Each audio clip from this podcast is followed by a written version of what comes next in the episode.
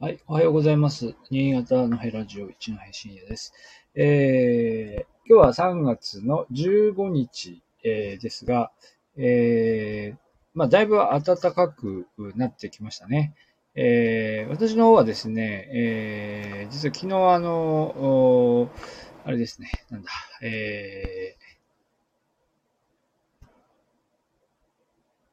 ー、あの、ワクチン接種をやりまして、えー、ワクチン接種の結果、えっ、ー、と、まあ、今日2日目なんで、2日目っていうか、1日、まあ、間もなく24時間になるところなので、うーん、まあ、この後どうなるかっていうのを、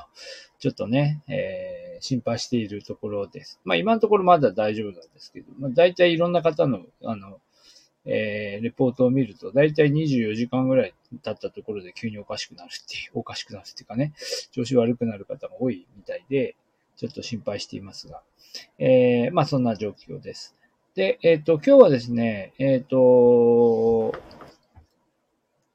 そうですね、昨日、昨日ですか、新潟日報は、あ、今朝付けですね、今朝の、今朝付けで出ている、えっ、ー、と、ウクライナの話を、えー、ちょっとしたいと思います。えっ、ー、と、この動画実はじ、えっ、と、自分の Facebook を見ると3月の頭に、え一度、あのご紹介していたんですけど、あのこれご紹介していいのかどうかちょっと迷ったんで あんまりラジオでは喋ってなかったんですが、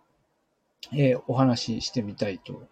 思います。えー、で、えー、っとですね、えー、っと、まあ、新潟日報では、あ今日付3月15日で母国安治平和を願う毎日という、新潟県在住のウクライナ出身女性という見出しになっていますし、えー、先週の土曜日、えー、っとですね、だから12ですね、3月12日ですか。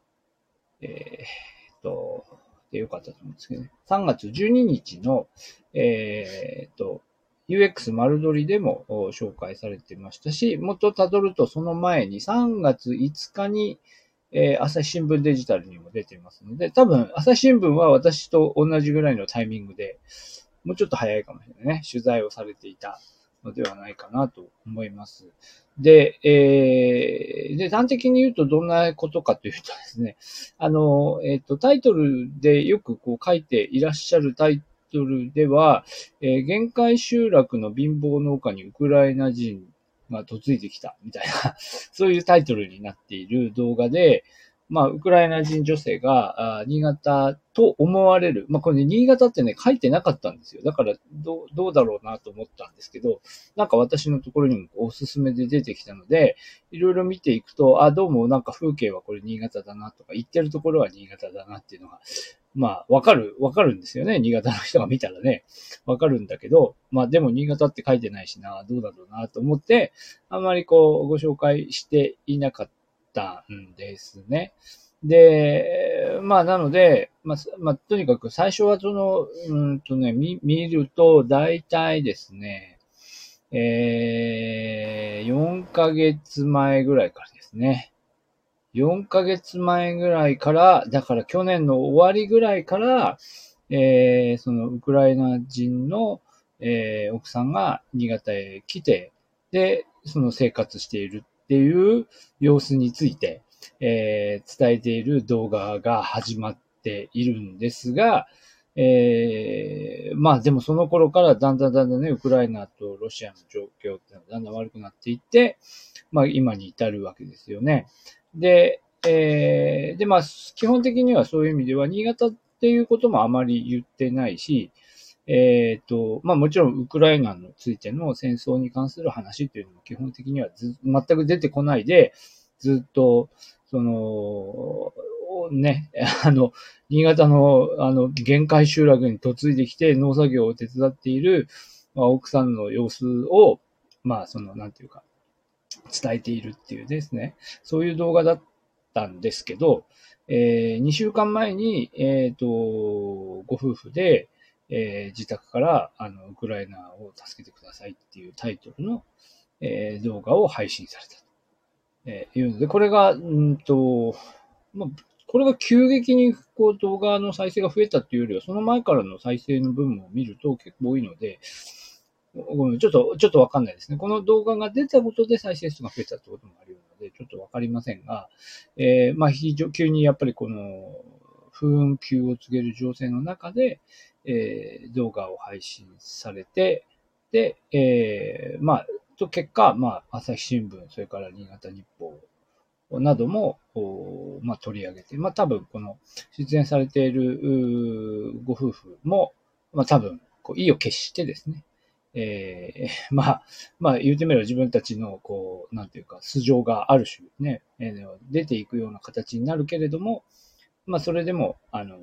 支援を、よう、よう、あの、求めたいということなんだろうと思います。で、えー、ですね、あの、まあ、新潟に来てからの様子のことをいろいろこう、えー、あの、伝えていらっしゃって、まあ、農作業の様子とか、農作業の合間に、えー、まあ、どこかにこうね、ご夫婦で出かけていった様子とか、えー、それから東京に行って、こうね、やっぱり新潟のこう、農村とは全然違う様子に、えー、そのウクライナから来た奥さんがこう、よなんだろう、興奮している様子みたいなとか、まあそういうのもこう伝えているんですが、ですが、えっ、ー、と、まあ、その、まあ、実はその前に、えー、その前の動画を見ていくと、えっ、ー、と、なんでしょうね。まあ、農村でこう、いろいろこう、キャンピングカーのこととかもやっている動画が何年か前の動画では出てたりしていて、で、えっ、ー、と、で、で、その頃からまあでもウクライナにこう、行くようになって、という話のようですが、だから、こう、いろんな経緯があるんですよね。えっと、新聞記事では、うんと、最初にこの、えー、と、イリ、イリーナ、イリーナさん、えー、イリーナさんと、えー、最初に会ってから、あのが何年前って言ったかな？まあ結構時間かかってるんですよね。2019年に知り合って、えー、2020年に結婚し、えー、それで、えー、去年、2021年の秋に来日だったから、まだ半年とかそのものですよね。で、あの、いろいろ見ていくと、だから何回もこの、えー、ね、あの、男性の方は、あの、新潟から、その、何回もウクライナにこう通うわけですよね。で、えー、で、ウクライナでこう、ご家族ともいろいろこう、親しくなっていって、で、えー、で、まあ何回もこう行ったり来たりするのそれはやっぱり大変だし、何回こう往復されたのかちょっとわからないですが、えー、で結婚されたと。で、ご存知の通り、2020、2020年に結婚ということは、この、まあコロナ禍ですよね。なので、多分ウクライナと日本の間を行ったり来たりするのもおそらく大変な状態の中で、えー、まあなんとか、時間かかったんです、多分ね。その、行ったり来たりにも時間かかった中で、えー、昨年の秋にようやく、こう、一緒に、えー、ウクライナで暮らし始めた。ですよね。で、まあ、この、で、その間、やっぱりご家族と、えー、こう、ね、あの、親しくなって、そして、えー、で、こう空港で涙の別れみたいな映像も出てくるんですけど、えー、で、そういう、こう、いろんな経緯を経て日本で暮らし、新潟で暮らし始めた途端に、まあ、この状況になってしまい、ということですよね。で、えー、まあでも戦争状態の中で、えー、この、まあ、彼女のね、ご家族のことも、えー、非常に心配で、まあそれはそうですよね。まあ、まあ、日々戦争の状態に、えー、なっている中で、うん、でもまあ、ね、ここから新潟でこうずっと心配していることしかできないっていうことで、うん。まあ、あの、まあ、いつも、あの、ご家族のことを多分心配されているという様子がね、映像からも見て取れるところです。で、え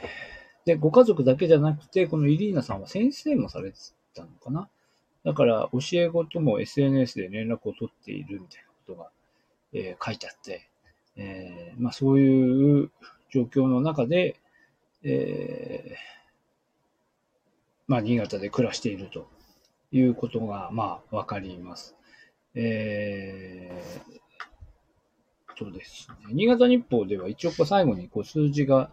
えー、出ていまして、法務省の在留外国人統計では、えー、国内在住のウクライナ人が1860人いて、で、新潟県には11人の方が、えー、暮らしていらっしゃるそうです。えー、そうですよね。だから、うん、どうですか？新潟ではウクライナの方のこう、様子はどうですか？みたいなことをこう、聞かれたことあるんですけど、まあ、あ私自身はウクライナの方、直接、えー、お知り合いはいませんし、えー、まあ特に、こう、そういう意味での印象はなかったんですが、11人ですからね、やっぱりこう、コミュニティとしては非常に小さいということで、なかなか新潟から様子は、えー、見えませんけれども、まあ、そうですね。だこう、なんて言うんでしょうね。内山さんっていうか、まあ、記事に内山さんってお名前が出ていますけど、内山さんの、その、立場としては、そんなにね、新潟もこう強調するつもりもなかったんでしょうし、えー、そんなにこう、なんていうか、そう、そう政治的なことを発言されるつもりもおそらくなかったんだと思うんですけど、まあ、結果的にね、こういうふうにな形で、えー、と、ウクライナにことを、こう、関心、まあ、不本意だってどっかで書いてあるね。こういう形でウクライ、どっかでおっしゃってましたけど、ウクライナのことを、こういう形でみんなに関心を持ってもらうようになったっていうのは、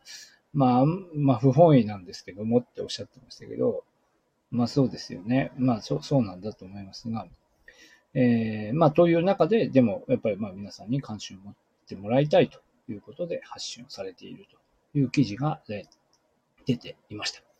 ということで、まあなかなかこう、新潟のことをこう発信する、こういう番組を作っていても、うん、ね、これだけこう戦争の、えー、報道が続いていると、なんかこう、ローカルのことをね、どういうふうにこう語っていいのか。まあ、なかなかこう、難しいですし、えー、まあ難しいんですが、まあ、まあ、実際には、あの、なんでしょうね。こういう形で新潟県内でも、えー、活用、かあの、なんだろう。ウクライナのことを訴えていらっしゃる方がいらっしゃいますよ、ということですね。えー、お伝えしたいということでした。はい。今日はどうもありがとうございました。